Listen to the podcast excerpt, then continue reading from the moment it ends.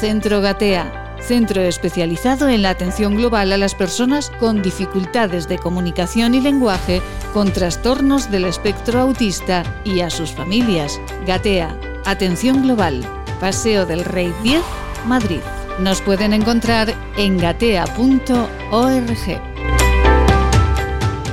Hablar o comunicar, qué gran pregunta. Nosotros eh, hoy con el Centro Gatea de Atención Global a, las Personas con Autismo y sus familias vamos a hablar con una gran experta de comunicación y lenguaje. Trabaja en el Centro Gatea, centro que dirige Marta Rodríguez. Marta, muy buenos días. Hola, muy buenos días, Maite, muy buenos días a todos. Pues hoy tenemos efectivamente a una, una experta en comunicación y lenguaje, que es Teresa Quirós que forma parte del equipo de Gatea ya hace años, especialista en, autismo, especialista en intervención de hermanos con personas con, autismo y a la vez, bueno, pues cuando damos formaciones es la que da la formación en relación a comunicación y lenguaje, que es una de las grandes preocupaciones que tenemos los padres cuando iniciamos este camino con nuestros hijos.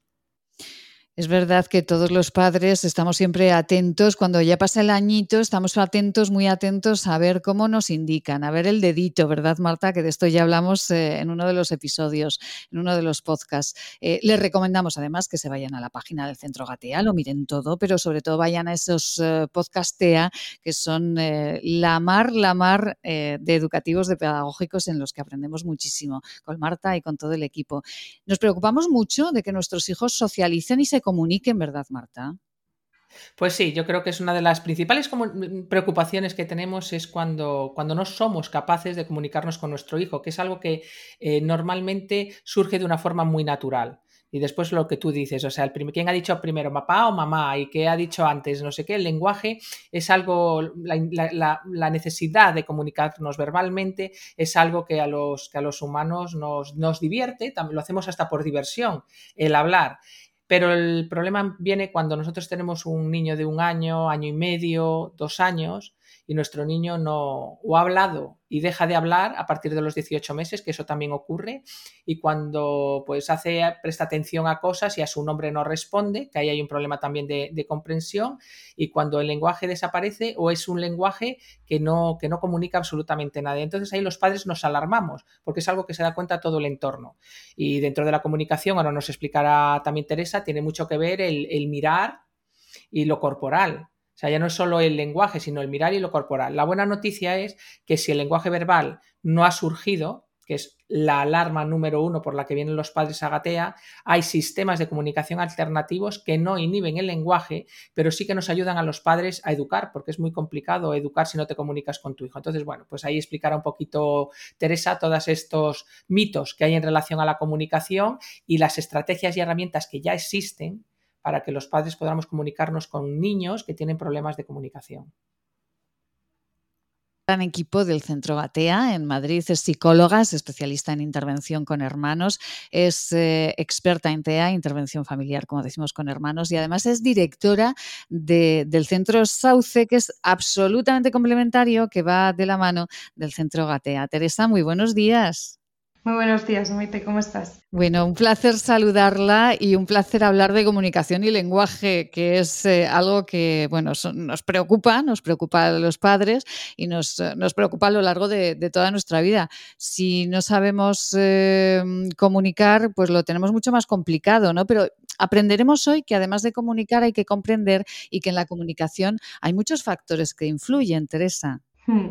Sí, hay que comprender y hay que expresar, ¿no? La comunicación, comunicación, habla, lenguaje, son cosas que utilizamos en nuestro vocabulario en el día a día, pero tenemos que entender cuál es la diferencia entre una y otra y que no es lo mismo y que es algo que yo desde el primer momento con las familias que vienen es algo que trabajamos y hablamos mucho, ¿no? Porque sí que muchas veces parece que es lo mismo, que nos comunicamos una vez que hablamos y se nos olvida que hay otras maneras de comunicarnos y comunicarnos no solamente hablar, así como que también comunicarse es comprender lo que está ocurriendo, porque si yo no entiendo el mensaje que me estás dando, no, mi conducta no va a ser adaptada a lo que necesito o al espacio donde estoy.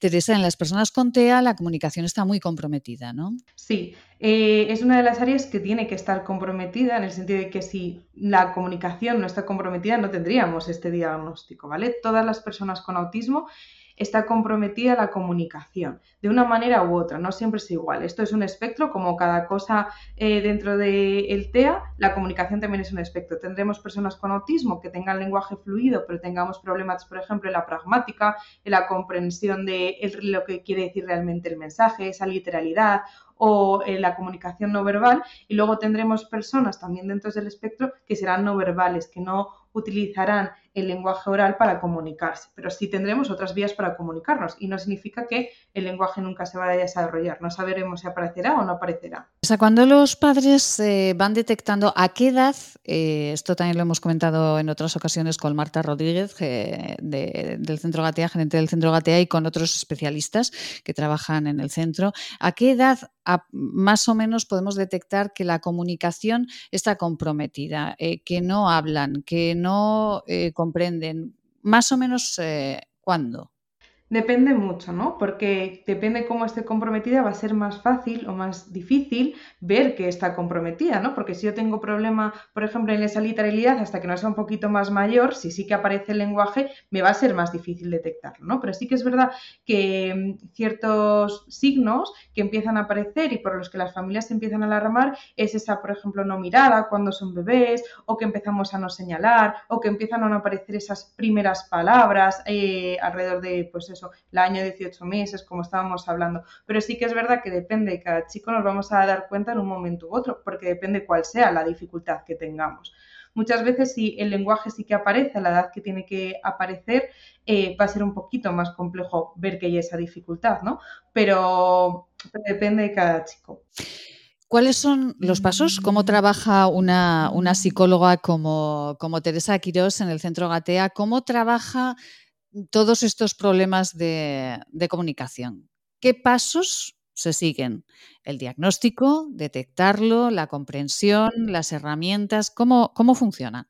Lo primero de todo tenemos que conocer a la persona, ¿no? Si yo no conozco a la persona, no sé dónde está la dificultad o dónde te voy a tener que dar el apoyo y si la hay, ¿vale? Entonces, lo primero que vamos a evaluar es qué estrategias comunicativas tiene el chico o la chica con la que estemos trabajando porque todos tenemos conductas comunicativas, a lo mejor no estamos utilizando el lenguaje, pero sí que utilizamos otro tipo de estrategias, como puede ser eh, lanzar la mano hacia la dirección de las cosas que quiero, o coger la mano de mis padres y llevarles al sitio donde quiero, o llorar, ¿no? Un llanto, el llanto del bebé es el primer signo de comunicación y nos están diciendo cosas, ¿no? Lo primero que vamos a hablar es qué estrategias comunicativas tengo y para qué me comunico.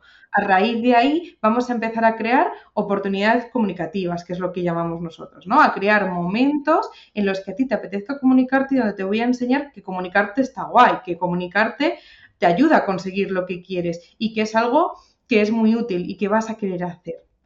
Luego, depende de cada chico, pues vamos a utilizar diferentes estrategias dependiendo de las necesidades que tenga o las habilidades que tenga o en qué momentos me comunique. También, no solamente el chico, sino también vamos a mirar a la familia, lo que hablábamos, ¿no? No es la persona en solitario, sino que yo me comunico con un entorno. Pues tendremos que evaluar también el entorno para enseñar cómo comunicar y para elegir las estrategias más adecuadas. Tenemos un montón de sistemas de comunicación o cosas que vamos a utilizar para comunicarnos. Desde el señalado, que para mí me parece la gran llave que abre todas las puertas, todo el mundo entiende el señalado, ¿no? Yo señalo y sé que me quieres decir algo en relación a lo que estás señalando, ¿no? A sistemas de comunicación, pues por ejemplo con apoyos visuales como puede ser el PEX, donde utilizamos imágenes para emitir el mensaje que quiero, de lo que necesito o de lo que quiero conseguir. Teresa, eh, el, final, el, eh, bueno, la conclusión que nos queda cuando, cuando nos habla Teresa Quirós es que eh, esté muy comprometido, esté menos comprometido el lenguaje, la comunicación de las personas con TEA, finalmente siempre hay herramientas, siempre hay estrategias que además una psicóloga como ella en el Centro Gatea nos puede enseñar, siempre hay esas estrategias para terminar comunicándonos, ¿no? Eso es, y tenemos que apostar por ellas, porque una cosa que es muy importante que debemos recordar es que la comunicación es un derecho y que tendremos que buscarnos todas las estrategias posibles para dar a esa persona que se pueda comunicar, porque comunicarnos y participar es un derecho de todos, no solamente de las personas hablantes, sino de cualquier persona, porque si yo no me comunico, bueno, pasan muchas cosas. Para empezar, yo no puedo comunicar mis necesidades, por lo cual van a estar desatendidas, pero si yo no me comprendo, tampoco voy a saber eh, qué es lo que tengo que hacer o qué es lo que esperas de mí, ¿no? Y mi interacción va a estar bastante comprometida, mi interacción, mi participación y pedir lo que necesito para proclamar los derechos y para ser tengo que comunicarme y tengo que participar. Y la comunicación es la base de esa participación. Además es que, eh, bueno, Marta, sin comunicación eh, no somos nada, ¿no? Que decía una, una canción, la comunicación, me ha gustado mucho, la comunicación es un derecho. Esto en el Centro Gatea lo entienden, bueno, desde su fundación, ¿no? Sí, la verdad es que lo tenemos, lo tenemos muy claro y cuando vamos a dar formación a, centros de adultos, pues que algunos no han hecho terapia y o han hecho una, un tipo de intervención que no, que no hizo mucho foco en las tamaños de comunicación. En Gatea entra una persona que tenga 15 años sin sistema de comunicación y se evalúa y se implementa y se lucha y se pelea y se trabaja para que lo tenga. Y con una persona de 30 años también y con una persona de 50 años también. Es algo irrenunciable, por eso es un derecho esencial el que una persona, aunque solo sea para petición, Después para compartir, por supuesto, porque ahí hay mucho de habilidad social y mucho de, y mucho de, de, vida social, ¿no? Pero por lo menos de petición. Es decir, el derecho que tiene una persona a decirle a otra persona lo que necesita cuando lo necesita. Y eso se puede hacer de muchísimas maneras que no es hablando. Y por supuesto no se renuncia a que hable. Y, bueno, ya hablaremos, ya hablaremos detalladamente con, de ello. Pero eh, la comunicación es un área del desarrollo importantísima que se trabaja a cualquier edad y que nunca se renuncia a que aumentarla. Es decir, si, tenemos trabajada la comunicación para petición, pues vamos a la de compartir, pues vamos a la de, sin olvidar que en la comunicación hay una parte de comprensión que hay que trabajar y que no se puede olvidar. Y que hay una parte de reciprocidad, es decir, tú comunicas cuando dices algo a otra persona y a esa persona le llega y te dice algo a ti digo la palabra decir cuando me refiero a, comunicar, no quiero decir, no quiero decir hablar. Y se dan en Gatea casos de, bueno, de que han venido personas que tienen un lenguaje verbal muy fluido, con un registro de palabras inmenso, que tienen un problema de comunicación muy grave. Es decir, es muy difícil que hablen de algo que no sea de su interés y cuando están con otra persona no hay reciprocidad en, ese, en esa comunicación. Y sin embargo tenemos chicos mayores, adultos, que no hablan, que no verbalizan, que utilizan un sistema de comunicación alternativo, pues habitualmente en su móvil o en su tablet, que son capaces de pedir y de compartir y de comunicarse con otra persona con un sistema alternativo. Entonces, bueno, eso es precioso porque existen las herramientas y porque existe esta, esa intervención y porque, como dice Teresa, participan en, su familia, participan en la comunidad, participan en sus centros de, adultos, en sus colegios, con un sistema, con un sistema alternativo que lo tenemos como muy, muy asumido en otro tipo de, dificultades, como las personas que, son mudas, pero parece que en autismo a veces se, se olvida ese, ese derecho. Teresa, eh, mm, eh, qué, interesante lo que comenta Marta. Iremos desarrollando con Teresa Quirós todas las facetas de la comunicación, del lenguaje, pero qué interesante porque es verdad que al autismo asociamos unos eh, problemas, unas carencias de comunicación que a veces no lo son tanto, ¿no, Teresa? Sí, es verdad que muchas veces, de hecho, uno de los mitos que muchas veces hay es que una persona con autismo no habla, que ninguna persona con autismo habla y sin embargo esto no es verdad. Tenemos muchas personas con autismo que sí que hablan y que además también pensamos que todas las personas con autismo no se comunican o que si hablan sí se están comunicando y no siempre es así o al contrario, si no hablan es que no se están comunicando. Son cosas diferentes, relacionadas pero que son distintas y que tenemos que tenerlo muy claro qué significan, porque si no entendemos que comunicación es cualquier intercambio de, información, ¿no? que lo hacemos constantemente. En Instagram tenemos un montón de intercambio de información y sin embargo no estamos hablando. Las señales de tráfico es comunicación y no estamos hablando. Si no entendemos que eso es distinto a hablar, que es utilizar sonidos, para comunicar un lenguaje, pero que muchas veces ese lenguaje ni siquiera está comunicando, ¿no? Porque para que haya comunicación tenemos que tener un emisor, alguien que eh, mande un mensaje, un mensaje, algo que quiera comunicar, porque yo puedo estar hablando, pero sin enviar ningún mensaje real, ¿no? Nada que quiera comunicar. Y un receptor, yo puedo estar eh, hablando sola y que si no hay nadie que esté a mi alrededor, lo que yo necesito no va a ser entendida. Ahí la comunicación tampoco es efectiva. Tenemos que entender cuáles son esos componentes de la comunicación para poder evaluar si realmente la persona se está comunicando o no lo está comunicando.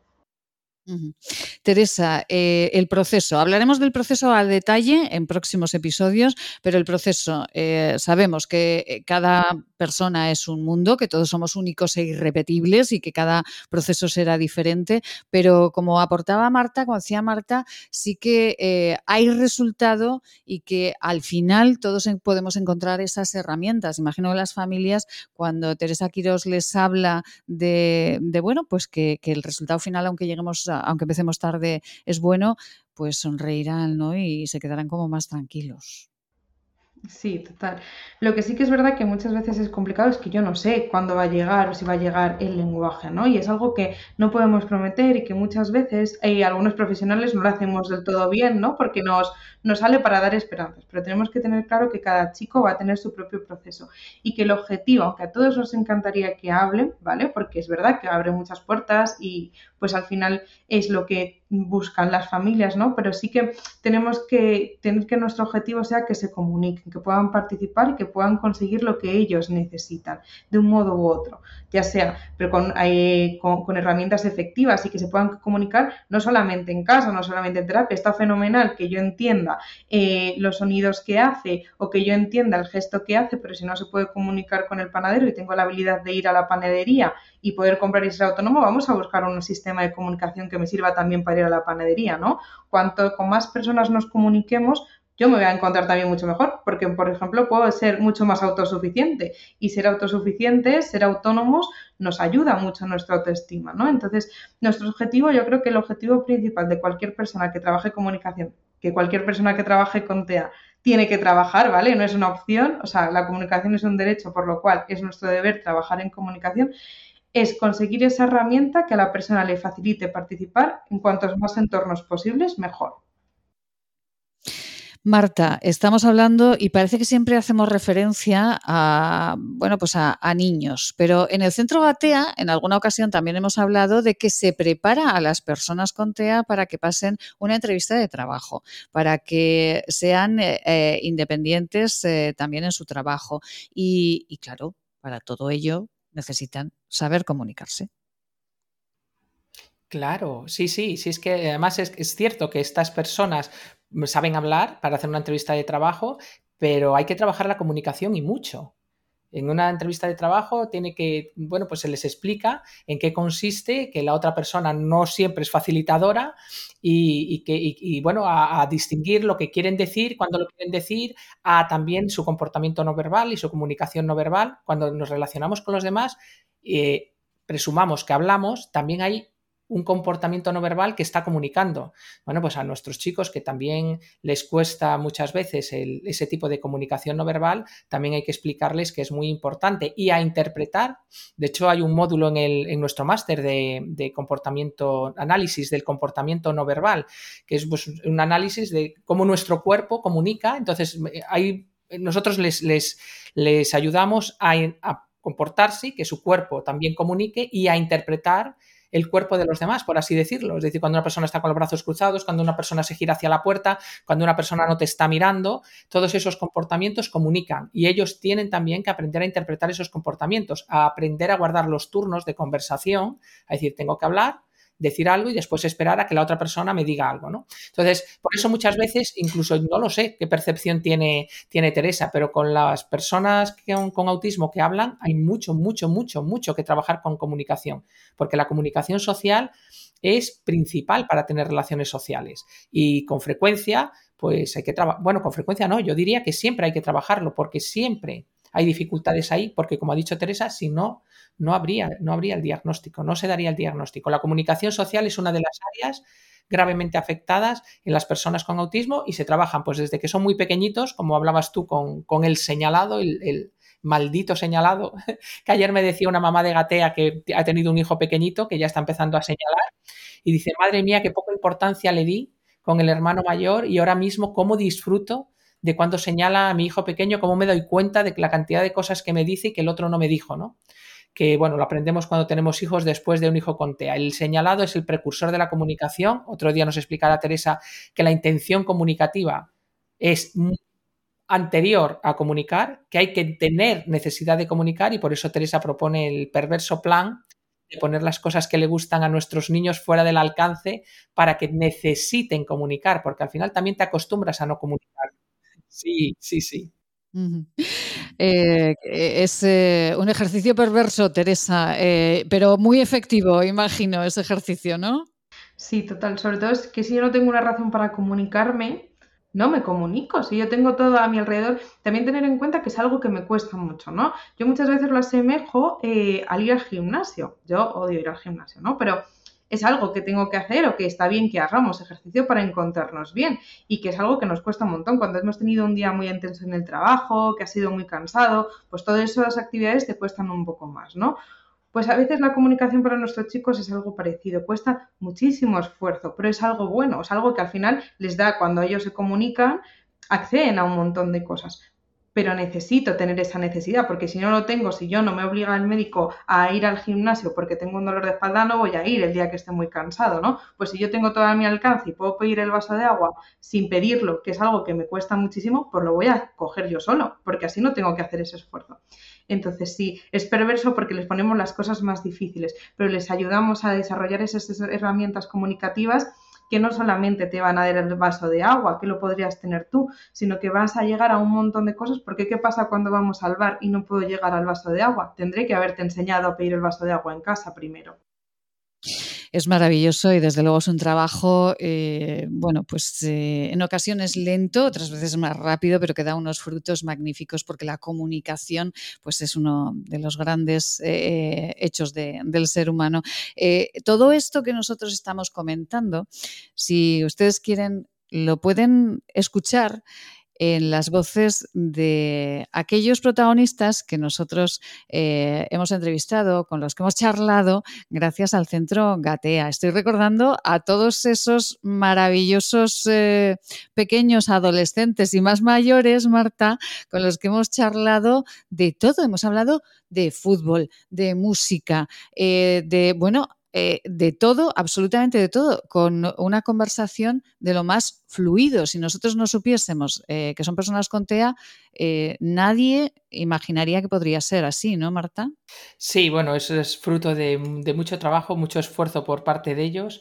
Y sí, pues yo, Eire, Alejandro, todas las personas que han participado en, en nuestros podcasts, eh, bueno, pues también es, eso, es fruto de mucho esfuerzo, después esto se preparó, no les gusta nada la espontaneidad, la, comunicación social tiene mucho de espontáneo y de incierto, y esa espontaneidad y esa incertidumbre les sube el nivel de ansiedad, con lo cual al subirte tu nivel de ansiedad, la cantidad de energía que tienes para hablar se disminuye porque estás regulando tu, tu ansiedad, ¿no? Entonces la comunicación social no es como un ordenador que le das cuatro teclas al intro y siempre hace lo mismo, es tu mirada, tu comportamiento, que viene una persona y me interrumpe, conversaciones cruzadas, en la, comunicación interfieren muchísimas cosas y después hay algo que otro día hablaremos y es, hablamos de la coherencia central. Son personas que tienen problemas para lo global, para contextualizar las conversaciones, para darle sentido en relación al contexto que están. Y a lo mejor están em, fijándose cuando Teresa le dice, oye, mira, qué coche, mira, esto es coche o coche, una foto de coches, ellos están mirando eh, el pendiente de Teresa o están mirando la pulsera de Teresa y a esa pulsera le llamará coche. Porque claro, cuando tú enseñas una palabra la tienes que asociar a un objeto. Estoy hablando, por ejemplo, de enseñar palabras. Entonces hay otras muchas dificultades, además de la comunicativa, que ya hemos hablado de ellas, funciones ejecutivas, coherencia central, todas estas cosas que dificultan el aprendizaje. Entonces, bueno, pues en el podcast que grabamos con nuestros chicos se vio que después de trabajo todo eso se puede, se puede superar y hay muchísimo, muchísimo, muchísimo esfuerzo por parte de las familias, por parte de nuestros chicos y por parte de los terapeutas para conseguir, pues eso, unos podcasts como los que tenemos grabados en, en nuestra plataforma. Maravillosos, porque tengo que decir que eh, los chicos sí sabían que íbamos a grabar, evidentemente, pero ellos no tenían las preguntas que les íbamos a hacer. Y, claro, cuando Marta dice hay que preparar, pero hay que preparar desde muy pequeñitos el trabajo, pero desde luego les aseguro que las preguntas en ningún momento nadie pasó un cuestionario para realizar esas preguntas a los chicos. Son, eh, bueno, pues unas respuestas de lo más natural y, eh, y maravilloso. Nunca se les puso les propuso hacerlo con cuestionarios y que se lo adelantáramos, dijeron que no, que querían hacerlo como lo hacíamos nosotras y bueno, pues nos superaron, nos superaron como lo hacen siempre, la verdad. Bueno, nos dejaron en silencio durante muchos segundos, eh, que esto, pues en comunicación, como sabe Teresa, también es una palabra, el, silencio, y, nos dejaron absolutamente impactados. Como todos, todos los podcasts eh, que nosotros estamos eh, lanzando al mundo desde el Centro Gatea. Teresa Quirós, psicóloga, directora del Centro Sauce. bueno, ¿de qué les vamos a hablar en el próximo episodio, Teresa? Vamos a lanzar ahí al mundo también un enganche? Yo creo que comunicación es tan, tan amplio que podríamos hacer millones y millones de podcasts, ¿no? Pero creo que sí que, por ejemplo, una buena propuesta puede ser el hablar de todos esos sistemas alternativos que muchas veces eh, los vemos como tan diferentes, pero que son cosas que en realidad también nosotros utilizamos en nuestro día a día y que a ellos les abren un montón de puertas. Pues hablaremos de, todo ello. Eh, Teresa, un placer hablar de comunicación, hablar del centro Gatea, hablar de estos, eh, bueno, pues de estos chicos y de estas familias que, tienen esa preocupación de la comunicación y que, mm, bueno, nos ha gustado mucho eso de que la comunicación es un derecho y todos eh, tenemos que estar ahí. Un beso muy grande, Teresa. Hasta el próximo episodio. Muchas gracias. Hasta la próxima. Hasta la próxima. Marta Rodríguez, gerente del Centro Gatea, pero ¿cómo aprendemos todos eh, con eh, estos podcasts? Aprendemos muchísimo y eh, además nos hacen reflexionar. Cuando vamos por la calle escuchando los podcasts y vamos paseando, que nos quedamos ahí, ¿eh? Enganchados. Sí, sí, sí. Bueno, hoy vamos a hacer la propuesta de que cuando hablemos intentemos decir algo que me parece una propuesta muy ajustada a la cantidad de cosas que, se oyen y, no tienen ningún sentido. Cuando hablemos, intentemos comunicar, intentemos decir algo. El hablar per se no es, no es una virtud. Es eh, cuando se habla decir algo y que la otra persona le interese y te esté escuchando, que haya reciprocidad en la comunicación cuando hablamos. Así que lo propongo porque ahora ya se habla por hablar, se escribe por escribir y vamos a hacer un esfuerzo por, por volver a la esencia de la comunicación que es, que es decir algo que impacte en, el entorno en el que estamos. No hay que rellenar minutos, eh, lo que hay que hacer es, eh, es, decir, hablar o comunicar. Pues en el Centro Gatea se comunica. Marta, un besito muy grande, hasta el próximo episodio. Mil besos, hasta pronto. Centro Gatea centro especializado en la atención global a las personas con dificultades de comunicación y lenguaje, con trastornos del espectro autista y a sus familias. Gatea, Atención Global, Paseo del Rey 10, Madrid. Nos pueden encontrar en gatea.org.